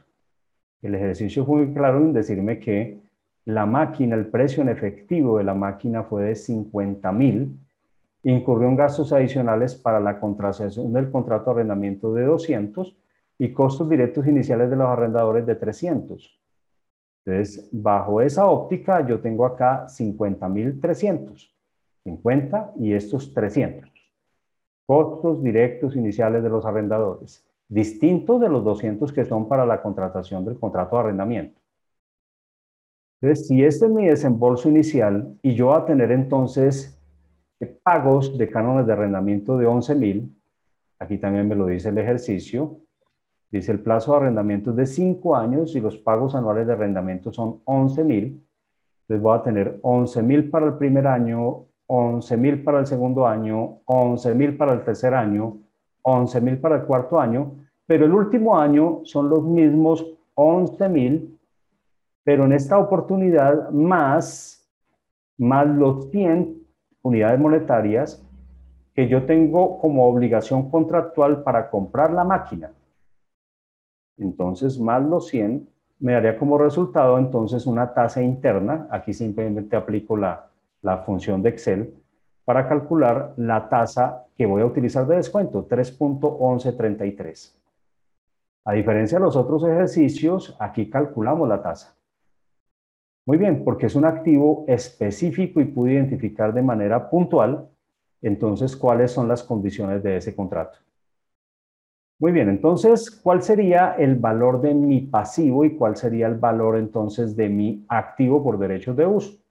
De mi pasivo no tiene ningún problema, el valor presente de cada uno de esos valores lo puedo hacer, pues es muy necio, pero yo diría el valor presente, perdón, el valor futuro es este valor que tenemos acá, dividido en doble paréntesis, 1 más la tasa de interés F4 elevado a la cantidad de periodos. En este caso, este periodo que tenemos acá. Muy bien, entonces tenemos que corresponde a 10.667, pum, pum, pum, pum, pum, pum, más o menos acá. Quitémosle dos decimales, ya tenemos el F4, podemos bajar este valor y la sumatoria de estos valores, por consiguiente, nos va a dar los 50.300, que corresponde a la parte teórica del estándar, que nos dice que es el valor presente de los mismos. Muy bien, 50.300. Ahora, el valor del activo por derechos de uso, tan solo le voy a sumar los costos incrementales del arrendamiento de 200 para obtener un valor de 50.500. Y el efectivo y equivalentes al efectivo 200, aquí está el registro contable. Para la medición posterior, habría que considerar entonces nuevamente la amortización, ¿cierto?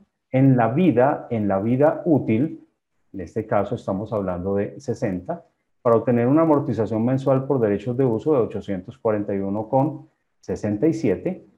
Tenemos 5 años multiplicado por 12, nos da 60 periodos, 60 meses, una amortización mensual correspondiente a 841,67 y aquí en adelante volvemos otra vez a construir nuestra tabla del costo amortizado, pero para el pasivo, no para los 50.500, para los 50.300. Arrancamos acá, la pruebita de los Sparkies es que cuando yo termino, termina en ceros, y voy registrando el gasto por amortización, que corresponde entonces a esos 841,67 multiplicado por 12, y el gasto financiero que corresponde a cada periodo 1.565,99 para el primer año. Más los pagos que yo tengo de la obligación, etcétera, etcétera, etcétera. Y aquí en adelante no hay ningún inconveniente. Entonces, fíjense que pues, pueden existir muchos más casos. Lo tenemos un tiempo muy limitado, pero eh, espero esos tres casitos sean muy didácticos para que ustedes los, los practiquen, los revisen, los miren. Y por último, la última parte, dos minutitos, decirles que con ocasión de la emergencia sanitaria COVID, el Consejo eh, emisor de los estándares, el IASBI, eh, el año pasado emitió una, enmienda a la NIR 16 que se llama concesiones de arrendamiento relacionadas con el COVID-16. ¿En qué consistía ella? Eh, básicamente fue emitida en mayo, ya había, digamos, un draft, evolucionó rápidamente y en función de ello adicionó dos párrafos, el 46A y el 46B a la NIL 16, en donde nos exime a los arrendatarios de tener que considerar los contratos de arrendamiento de forma individual para determinar si las concesiones de arrendamiento que se producen como consecuencia directa de la pandemia del COVID son modificaciones a esos contratos. Entonces tenemos que tener mucha precaución, chicos, porque, eh, bueno, en inglés eso le llaman ellos el leasing concessions. Se presentaban pues tres alternativas, tres posibilidades que consideraba la enmienda. Unas son las rent reductions o reducciones de alquiler únicas, las otras las rent waivers o exenciones de alquiler y por último pues los rent holiday o aplazamientos de pagos. Entonces nos podíamos enfrentar a cualquiera de ellas y en cada una de ellas analizar si eh, había la posibilidad de tener que recalcular toda la tabla de amortización. Entonces, realmente bienvenida esta enmienda porque nos facilitó todos los temas eh, a efectos contables. Pero dado que la pandemia continuó, eh, se establecía inicialmente hasta el 30 de junio del 2021 la enmienda, es decir, se aplican las concesiones de arrendamiento relacionadas con COVID que reducen los pagos del contrato vencidos el 30 de junio del 2021 o antes. Entonces, eh, había que hacer algo adicional porque esto, esto continuó. Algunos expertos en, temas de pandemia, yo no lo soy, eh, hablan de que posiblemente vamos a durar un año más con este tema, que posiblemente nos toque la vacuna, primera dosis, segunda dosis, volver otra vez a vacunarnos, eh, bueno, y estar muy eh, precautelativos con el tema y mm, cuidándonos bastante. Entonces, en el tema del 46A, la solución práctica planteada allí es que un arrendatario puede optar por no evaluar si la reducción del alquiler que cumple las condiciones del párrafo 46B es una modificación del contrato de arrendamiento. Y un arrendatario que realiza esta elección contabilizará los cambios en los pagos por arrendamiento procedentes de las reducciones del alquiler de la misma forma que contabilizaría el cambio aplicando esta norma si dicho cambio no fuera una modificación del arrendamiento. Esto parece un trabalenguas, pero ya lo miramos con un caso práctico. Y ven, y ven, la solución práctica del párrafo 46A se aplica solo a las reducciones del alquiler que ocurran como consecuencia directa de la COVID-19 y solo si se cumplen las siguientes condiciones. Y es aquí donde tenemos que estar muy, muy a la expectativa. Es decir, que sean originados en los temas de impactación directa del COVID y solo y siempre se cumplan, se cumplen las siguientes condiciones. Si tú figuras en el papel de auditor, yo pediría la evidencia concreta en donde se negoció entre las partes arrendador-arrendatario este tema para poder evidenciar lo mismo. A. El cambio de los pagos por arrendamiento da lugar a la revisión de la contraprestación por el arrendamiento que es sustancialmente la misma o menor que la contraprestación por el arrendamiento inmediatamente anterior al cambio. Y B. Cualquier reducción en los pagos por arrendamiento afecta únicamente los pagos originalmente vencidos hasta el 30 de junio de 2021. Por ejemplo, una reducción del alquiler cumpliría esta condición si diera lugar a una reducción de los pagos por arrendamiento hasta el 30 de junio de 2021 y un incremento en los pagos por arrendamiento que se prolongue más allá del 30 de junio de 2021 y no existe un cambio sustancial en los otros términos y condiciones. Entonces, eh, aquí les he planteado un casito muy sencillo. Aquí está, particularmente.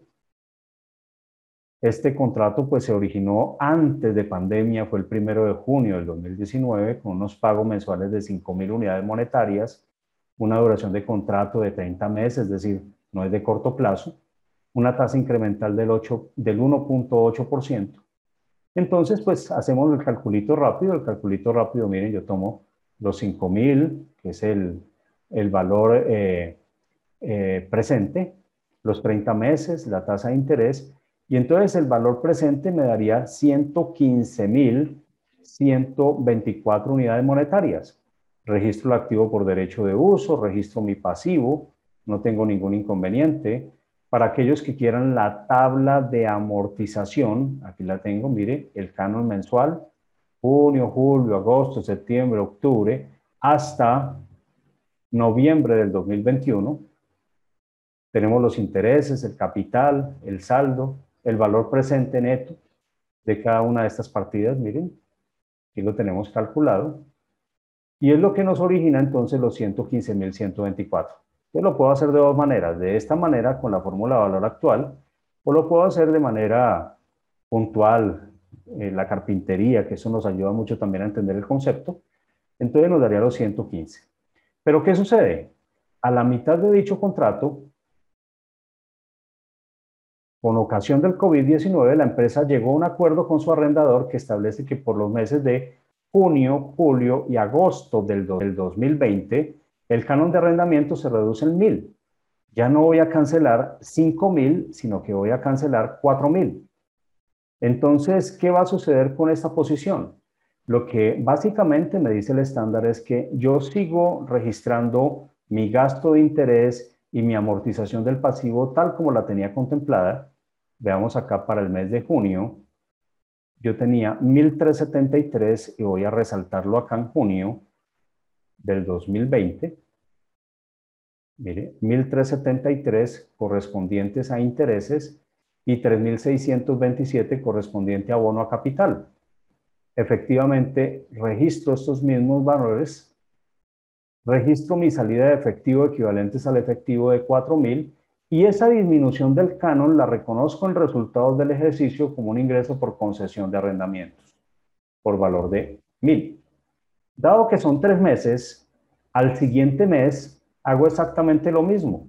Con mi misma tabla de amortización, yo tengo entonces 1308, vamos a cambiar en esta oportunidad el color, y los 3692, hago mi registro contable, 1308 y 3692, pago al arrendador y registro en resultados del ejercicio un ingreso por concesión de arrendamiento de mil. Ya para el mes de agosto cambia la posición, entonces ya vamos a cambiar también el colorcito acá por azul. Mire, tenemos en la tabla amortización, no cambié la tabla original. Yo tendría 1242 3.758, el desembolso a favor del arrendador y el ingreso por concesión de arrendamientos por valor de 1.000. Cuando ya llegue septiembre, pues ya la cosa cambia porque vuelve y retorna otra vez a la normalidad y tendríamos 1.174 y 3.826 efectivo equivalentes al efectivo los 5.000 y en adelante ya no reconozco ningún ingreso por concesión de arrendamiento. Es una solución muy práctica porque me evita, me evita todo el desgaste de tener que volver a recalcular los cambios en las condiciones contractuales. Entonces, este cuadrito de Excel también les queda, estimados amigos. Y la última parte, eh, en febrero del 2021, estamos hablando hace muy poco, eh, el IASB Em, emitió un borrador, un proyecto de norma que proponía extender por un año la última enmienda a la NIF 16, relacionada con la contabilización de las concesiones. La propuesta es incluir los pagos que vencen hasta el 30 de junio, un año más del 2022. Dada la naturaleza y urgencia del tema, la fecha límite para comentarios era hasta el 25 de febrero del 2021, también supremamente rápida. Y en marzo del 2021 la Junta tomó la decisión, emitió la, eh, la enmienda, el ajuste a la enmienda, concesiones de alquiler relacionadas con COVID-19 más allá del 30 de junio del 2021 que extendieron la disponibilidad del recurso práctico por un año. Bueno, creo que me he pasado unos 15 minutitos. Marisol, qué pena contigo. Pero bueno. No, no, no, para nada. Siempre nos pasa esto, nos emocionamos mucho. Yo estoy segura que todos nuestros participantes han seguido atentamente tu explicación y te confieso que era lo que nos faltaba, en verdad, porque hemos tenido eh, conversatorios, webinars, inclusive cursos donde hemos tratado la, norma, la NIS 16, eh, está vigente pues desde el 2019, entonces ya tenemos dos años y algo más de práctica de la misma pero siempre quedan dudas y lo has hecho de una manera didáctica que la verdad te agradezco y te felicito. Vamos a pasar eh, a una ronda de preguntitas. Aquí los participantes han hecho varias, ¿ya? Te las voy a leer y tú las, las vas respondiendo, si te parece, ¿ya? Perfecto, perfecto. Aquí dice Alberto Arce nos pregunta, eh, buenos días. ¿Cómo ajusto los cuadros ante una posible variación de la merced conductiva que puede darse por cambios en el contrato o disminución por la pandemia? Entiendo que es lo que acabas de explicar, ¿cierto? Sí, correcto. Si no tuviésemos la enmienda, que es la, gran ventaja de ella, eh, nos supondría un desgaste adicional por cuanto eh, entran en juego muchas situaciones por las cuales, por ejemplo, eso significaría unos cambios que inciden directamente en la tasa de descuento. Y eso nos implica volver a generar otra vez la tabla de amortización. Todo más, más trabajito. Exacto. Ahora lo fácil es que no mueves la tabla, pero solamente reconoces ese diferencial como el ingreso que estabas comentando, ¿no? Esa enmienda ha sido fabulosa y si se va a ampliar un año más sería excelente, la verdad. Luego también nos pregunta Lisette, eh, ¿podría sujetarse a un contrato de servicio de personal que establece el cobro del costo del vehículo y costo del chofer, cuyo plazo es de tres años eh, bajo la NIS 16? Y de ser afirmativo, ¿cómo debería ser el contrato para no sujetarse bajo la NIS 16? Eso pregunta Lisette. Eso se da mucho aquí en mi país, o sea, tratamos de buscarle la, la salida a la no aplicación de la NIR 16. Pero fíjate que buscando lo que decíamos, la norma de la esencia sobre la forma, eh, antiguamente en nuestros PCGA y que está contenido también en NIF, eh, hay que separar el servicio del activo por derecho de uso, definitivamente. Entonces, es posible que la mayor parte de la proporción de la distribución sea del servicio y otra parte pues corresponda al activo, pero necesariamente hay que hacerlo. Salvo que algunos en mi país han hecho eh, aplicación de temas de materialidad y en la definición de su política contable dicen que la cifra por X o Y motivo no es material.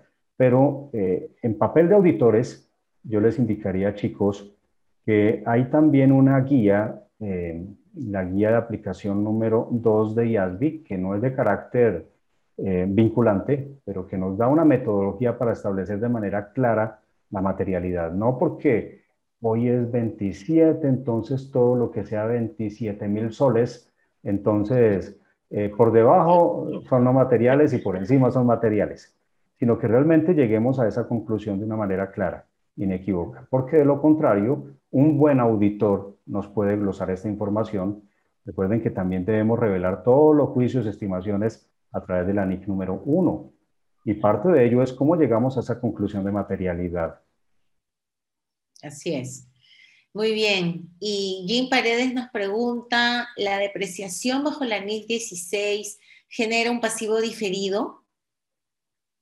Sí, e, e, ese es otro tema que aquí particularmente los contadores le huyen. Hay dos temas a los cuales le huimos. Uno se llama SONAT y el otro es el impuesto diferido. Y si tratamos de igualar la contabilidad, tributarizarla y no sé qué para que no existan te diré que en mi país estamos en este preciso momento en presentación de declaraciones tributarias y lo único que nos permitieron con COVID es que la conciliación fiscal, que era un prerequisito para colgar la declaración tributaria en la página, en, la, en el portal, nos dieron un placito adicional de 30 días.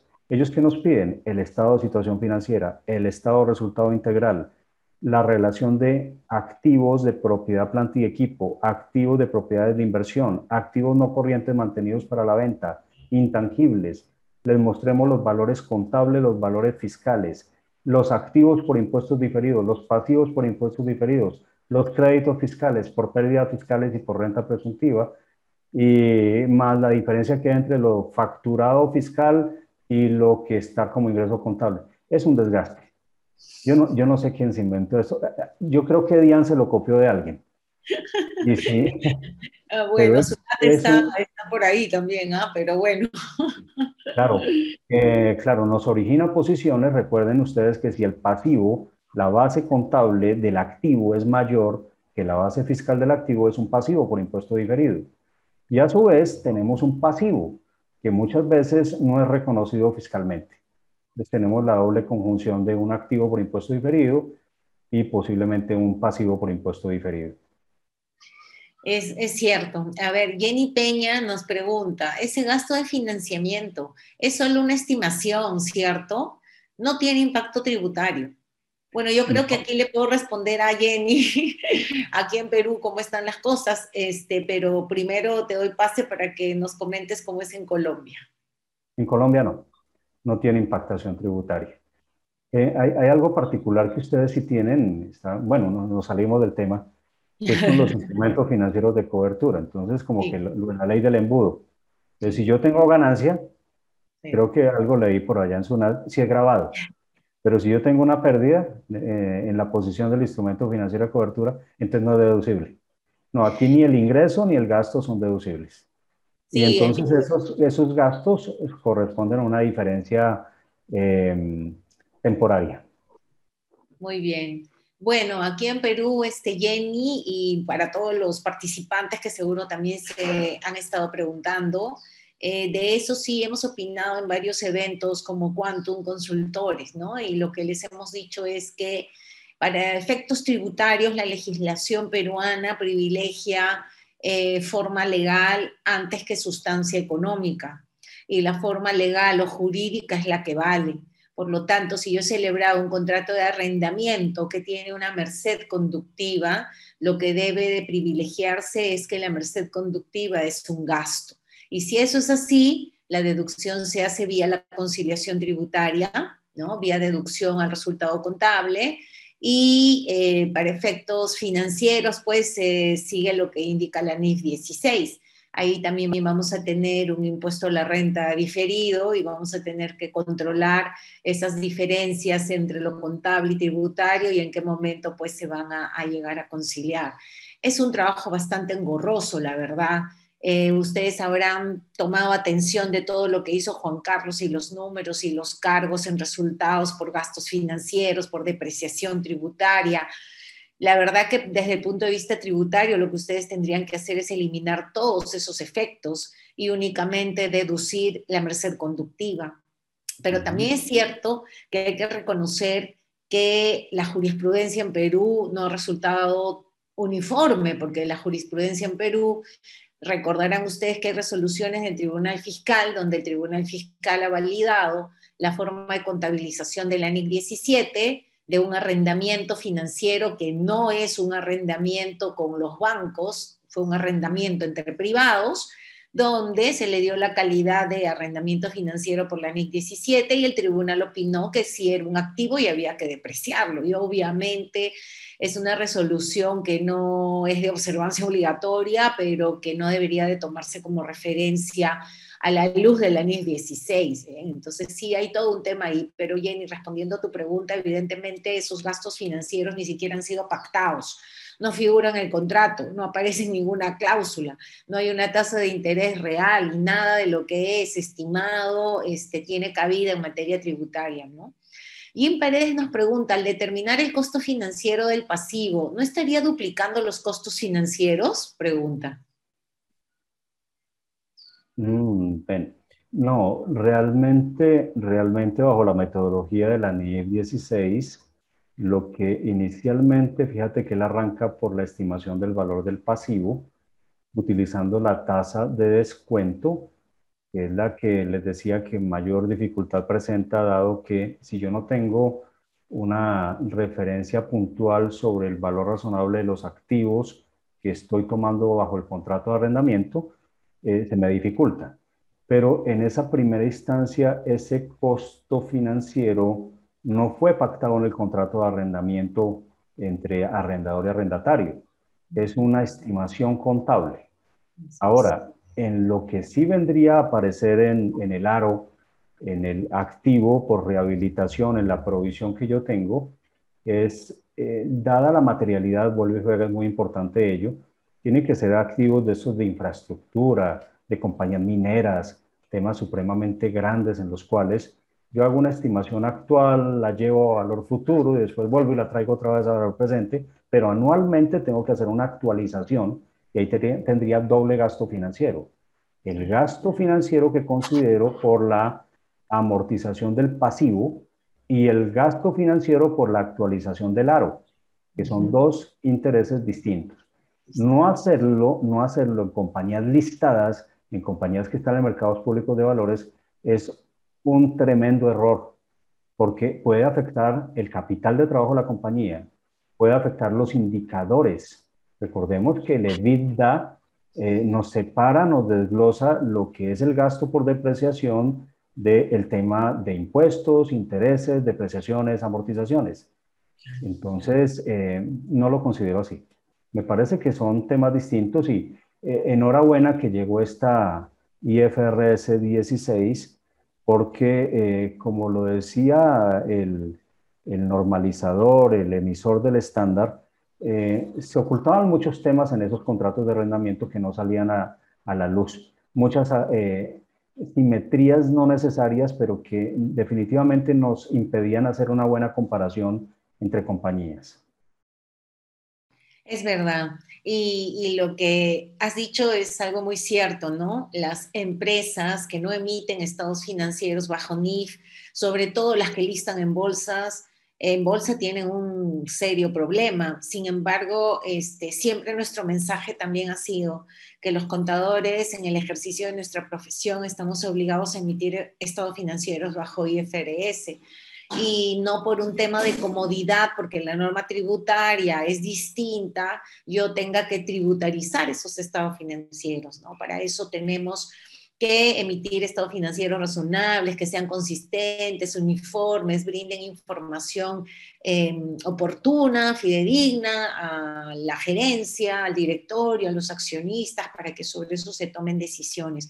Y por más que yo sea tributarista, lo he dicho siempre, la, tributación es extra contable, la tributación es una hoja de conciliación tributaria donde adicionamos y deducimos partiendo el resultado contable, pero para llegar a la renta neta imponible yo tengo que hacer un trabajo diferente.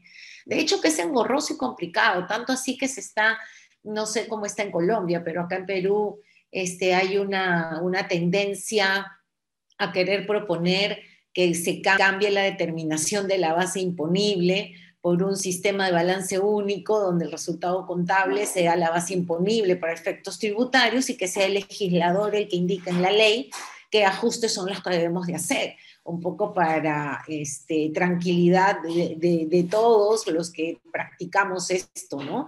Sin embargo, este, hay que revisar las ventajas y desventajas de ello, ¿no? Algunos países lo tienen, España lo tiene, por ejemplo. De repente vamos a llegar a eso.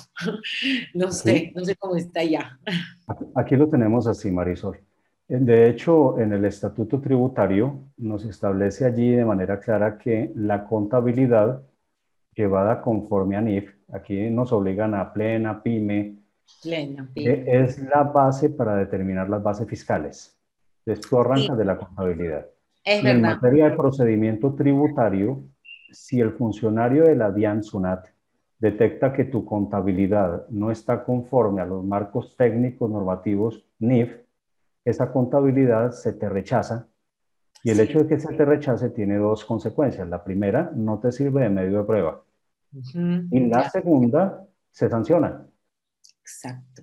Se sanciona. Entonces, con eso, todo el mundo a llevar contabilidad Exacto. En Colombia me había olvidado que ya la ley de renta colombiana tiene esa forma de determinación de base imponible y, y, a ello está yendo la tendencia en Ecuador y algunos países más. Y por eso es que acá en Perú se está empezando a eh, vocear esa fórmula y no sé, pues dependerá de nuestro siguiente gobierno, que también estamos aquí con unos temas políticos tan complicados que, que, esperemos pues que, que, vendrá en la reforma tributaria con el nuevo gobierno. Ah, también te saludan Félix Benavides, dice excelente presentación Juan Carlos, saludos desde Costa Rica, dice Felipe Duarte, dice una excelente presentación, ¿cómo podemos acceder a los materiales? Bueno, para todos los participantes les informamos que estén atentos siempre a nuestras redes sociales, tanto Quantum Consultores como Quantum Escuela de Negocios. Tienen sus redes sociales en Facebook, en LinkedIn, en Instagram. Y también tenemos un canal de YouTube donde vamos a colgar, y siempre lo hacemos con los webinars mensuales, el material y el video para que ustedes también lo puedan revisar. Jenny Peña nos vuelve a preguntar un tema tributario. Jenny, para tu tranquilidad, ese activo del cual hablamos tampoco tiene impacto en el ITAM. ¿ok? Eh, y eso está confirmado también ya por el Tribunal Fiscal y por informes de la SUNAT. Coral Vidal, eh, ¿qué pasa cuando uno termina el contrato antes de tiempo? ¿Qué haría contablemente? Eh, ahí está previsto en el, en el estándar realmente el ajuste, si yo lo termino antes de tiempo, tengo que, me queda un remanente del activo, un remanente del pasivo, en lo cual entonces lo que me indica es un ajuste mediante el cual desreconozco el activo, desreconozco el pasivo y el diferencial que pudiera haber sido considerado como gasto por amortización o depreciación se elimina y a su vez el componente del gasto financiero del, del contrato del arrendamiento. Esa es una, una manera sencillita. Marisol, mi tocaya, pregunta, hay otras preguntas que ya hemos respondido y ya no las estoy leyendo porque ahí tienen que ver con temas tributarios que con la explicación que ya les di entiendo que ya les ha quedado claro. Marisol dice, cuando se tiene un bien arrendado de hace más de 20 años y no hay una opción de compra, eh, la empresa aplica NIF para pymes, el aumento anual es de mutuo acuerdo. ¿Cómo sería el tratamiento para este caso cuando no hay un contrato y no se sabe hasta cuándo voy a hacer uso del bien? Oh. Eh, Algo extraño, ¿no? Sí. En la NIF para las pymes estamos hablando de la sección 20, Ahí no hay una alineación todavía con la NIF 16.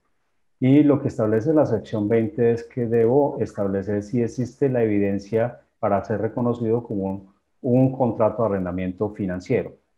Si es un contrato de arrendamiento financiero, reconozco el activo, reconozco el pasivo. Si no cumple los requisitos, entonces se considera un contrato de arrendamiento operativo. Gasto contra efectivo caja bancos, el distinto valor. Dentro de los eh, puntos que establece la sección 20, estamos hablando de la NIF PYME 2015. Ya vamos para la tercera versión, la primera 2009, la segunda 2015, posiblemente la tercera 2021, con aplicación voluntaria anticipada 2022 y obligatoria 2023. Eh, establece, por ejemplo, si el contrato, la duración del contrato cubre prácticamente la totalidad de la vida económica del activo. Entonces habría que utilizar juicio profesional para determinar ese mismo valor. Si el valor presente de los cánones de arrendamiento traídos a valor presente casi eh, iguala al valor razonable del activo, es otro de los indicadores que hay allí. Si existe una opción de compra, otro indicador para considerar que estamos ante un contrato de arrendamiento financiero.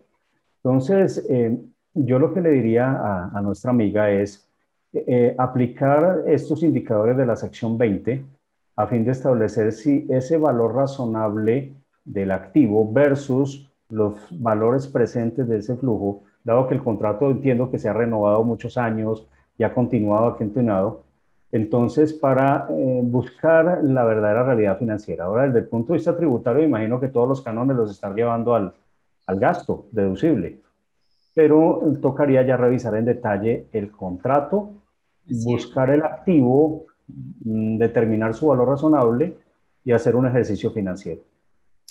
Sí, muy bien. La verdad que eso habría que hacer, una revisión ya al detalle, ¿no? Edgar León tiene las demás preguntas y son varias. La verdad les agradecemos por su participación. Voy a darle privilegio acá a una pregunta que es distinta. Tenemos dos más y con eso tengo también un mensajito para ustedes. Eh, Edgar León dice, gracias Juan Carlos, ¿qué pasa en el escenario COVID-19 y que por esta situación de crisis financiera la empresa decide transferir el bien bajo una titulación de activos o si lo entrega bajo una cesión de derechos para obtener liquidez. Tiene eh, la misma aplicación, entiendo que está preguntando contablemente, pero bueno, lo comentaremos también tributariamente. Em, cuéntame, Juan Carlos, lo, lo, leí completo. Ya, lo, lo, que trato de entender es, e, e, en esencia, el contrato sigue siendo no está haciendo la transferencia de las ventajas y riesgos inherentes del activo. Es un contrato para el arrendador, es un contrato de arrendamiento operativo. Para el arrendatario es un contrato bajo el amparo de la NIF 16. Ahora, el que toma la decisión de entregar el activo en dación de pago, de entregarlo al otro, no es el arrendatario, es el arrendador, es el propietario. Es. es el propietario. Entonces, eh, eh, la claridad frente a ello es que si yo pierdo y se liquida con anticipación el contrato, voy y busco el clausulado a ver si hay algún valor a favor del arrendatario por esa terminación anticipada. Dado que yo pierdo y el arrendador es el que está desmontando su operación de renting, por decir algo. Al desmontar su operación de renting, ya viene una implicación porque son dos negocios distintos. Una, la terminación de un contrato y el surgimiento de un contrato nuevo de una dación en pago a, algún acreedor con base en ello, o si la oferta es a que el arrendatario actual adquiera ese contrato, entonces ya hay un cambio sustancial en las condiciones del contrato que sí está contemplado la NIF 16. Y ese cambio sustancial es la reducción de la tabla de amortización, tanto del pasivo financiero y el ajuste también del activo por derecho de uso. Inmediatamente cesa, desaparece el NIF 16, se traslada el activo no a un activo por derechos de uso, sino a un activo de propiedad, planta y equipo en pleno uso de, la NIF 16. Así es. En realidad, eh, para efectos tributarios, yo diría lo mismo. Tendríamos que analizar hasta qué momento fue el contrato de arrendamiento bajo las reglas del contrato de arrendamiento y cuándo es que cambia la figura de titularizar el activo o de cederlo en, en uso, como lo comentas, pero bajo nuevas nuevas reglas. Eh, si eso es así, hay contratos diferentes, acuerdos diferentes, implicancias tributarias diferentes, tanto para el arrendador como para el arrendatario. Si es que eso lo tendríamos que ver en el caso concreto, este, estimado Edgar. Y finalmente Rosa Gómez nos pregunta que adquirió una maquinaria vía leasing en diciembre de 2020. Sin embargo, eh, se canceló el leasing para vender a un tercero. Se necesita rectificar la declaración jurada porque tomó la depreciación acelerada. Em, bueno, en realidad todo en su momento, Rosa, sí, en el año 2020 hasta diciembre de 2020 lo que tenía era un arrendamiento financiero Em, aquí tenemos, Juan Carlos, una norma especial para arrendamientos financieros que tiene una ventaja tributaria, que si se hace bajo ese decreto, tenemos la depreciación acelerada válida para efectos tributarios y nos eh, aceptan considerarlo un activo depreciable. Entonces, es una excepción, digamos, a la regla general.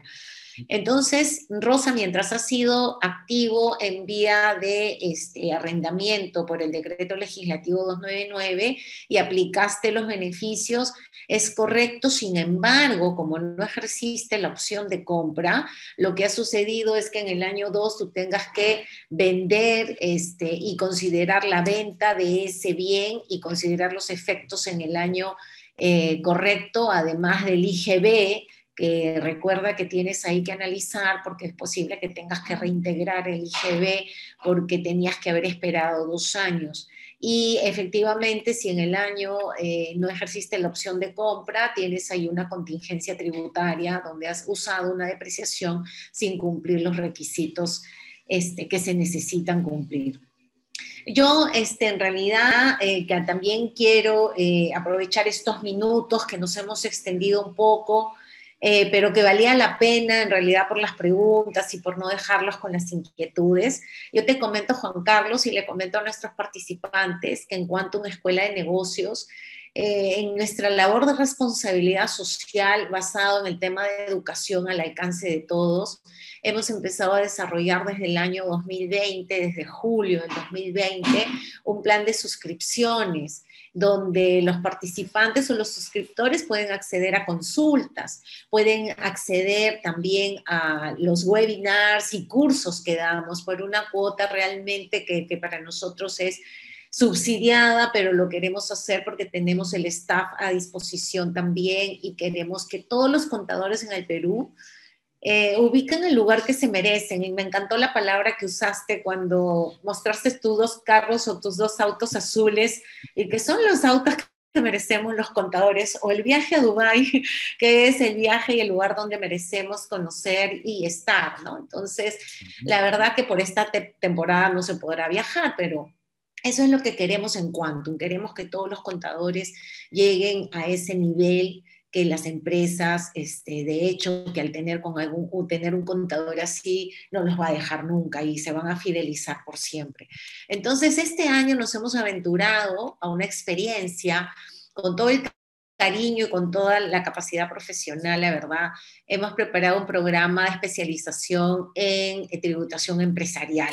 Y este programa, si me permiten eh, unos eh, dos minutos de poder presentárselos, este programa inicia ya mañana, ya estamos ya con nuestros últimos, últimos cupos. Tenemos un staff de 15 docentes. Bueno, este, quien les habla, que, lo lidera, Rocío Liu, socia de Dama Legal, Jorge Bravo, socio de Picón Asociados, Carlos Moriano, director en PPU, Tania Quispe, que ha sido superintendenta de la SUNAT, Beatriz de la Vega, que ha sido eh, socia directora en Iguay, ahora tiene su consultoría independiente, Oscar Picón, que es socio de Picón, Esther Ríos, que es una contadora muy conocida también en nuestro país y asociada del área tributaria en Quantum, David Bragoshin, socio de EBS, José Galvez, socio del estudio Galvez Dolorier, Ana María Coborno, que también es asociada de nuestra área legal,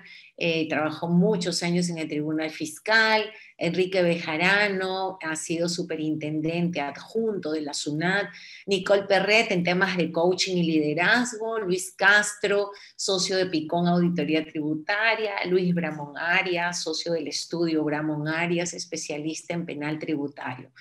Y las clases serán miércoles y viernes de 7 a 10 de la noche. Eh, son 150 horas académicas aproximadamente. Eh, el certificado va a salir a, a nombre de Quantum Escuela de Negocios con el respaldo de Quantum Consultores. La modalidad será virtual, vía Zoom. Tenemos una malla curricular que no solo es teórica, sino también práctica. Hay networking, comunicación continua y una plataforma virtual que hemos preparado con mucho cariño también para ustedes, con acceso de 24/7 Pero es cierto que también este, hemos preparado un programa al nivel de las mejores universidades del país, con los mejores docentes, y también es cierto que vamos a poner mucho énfasis en la asistencia, en los trabajos en grupo, en las evaluaciones, en los foros de discusión.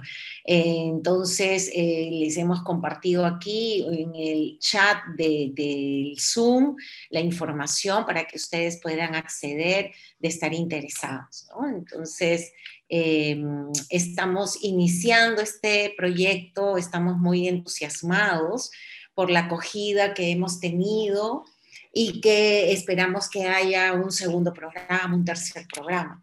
Vamos a tener también entre septiembre y octubre el primer programa de tributación internacional para aquellos que ya tienen conocimientos de fiscalidad internacional o aquellos que todavía no eh, tienen mucho, mucha experiencia en el tema. Vamos a empezar de cero. Entonces están invitados también y esperamos que lo aprovechen. Bueno, entonces tus palabras finales, Juan Carlos, ha sido un gusto para mí compartir contigo, mi socio en Arista Global. Saludos también a todos nuestros amigos socios de Arista Global que luego nos vean. Y, nada, esperando contar contigo también en una siguiente oportunidad. Claro, que sí, Marisol. Para mí siempre, siempre un honor eh, estar acompañándote. Eh, mi admiración completa por tu labor, por tu entusiasmo, pasión y realmente una excelente iniciativa de Quantum. Eh, de hecho, se vino toda la selección Perú para, para este curso de tributación que estás arrancando. De lo mejor, amigos, tienen que aprovecharlo. Eh, darte las gracias y no, cuídense, por favor, amigos, cuiden a los suyos, cuídense también y de esta salimos muy pronto, con positivismo. Así es, gracias a ti. Amigos, no se olviden que en este momento estamos poniendo la encuesta en línea siempre nos ayudan sus comentarios, sus sugerencias. Es más, este curso o este webinar de hoy fue a sugerencia de muchos de ustedes que querían ver una casuística como la que hizo Juan Carlos y así es que los invito a ello. Entonces, con ello me despido y los dejamos eh, con la presentación de un video final nos estamos viendo en una siguiente oportunidad. Cuídense mucho.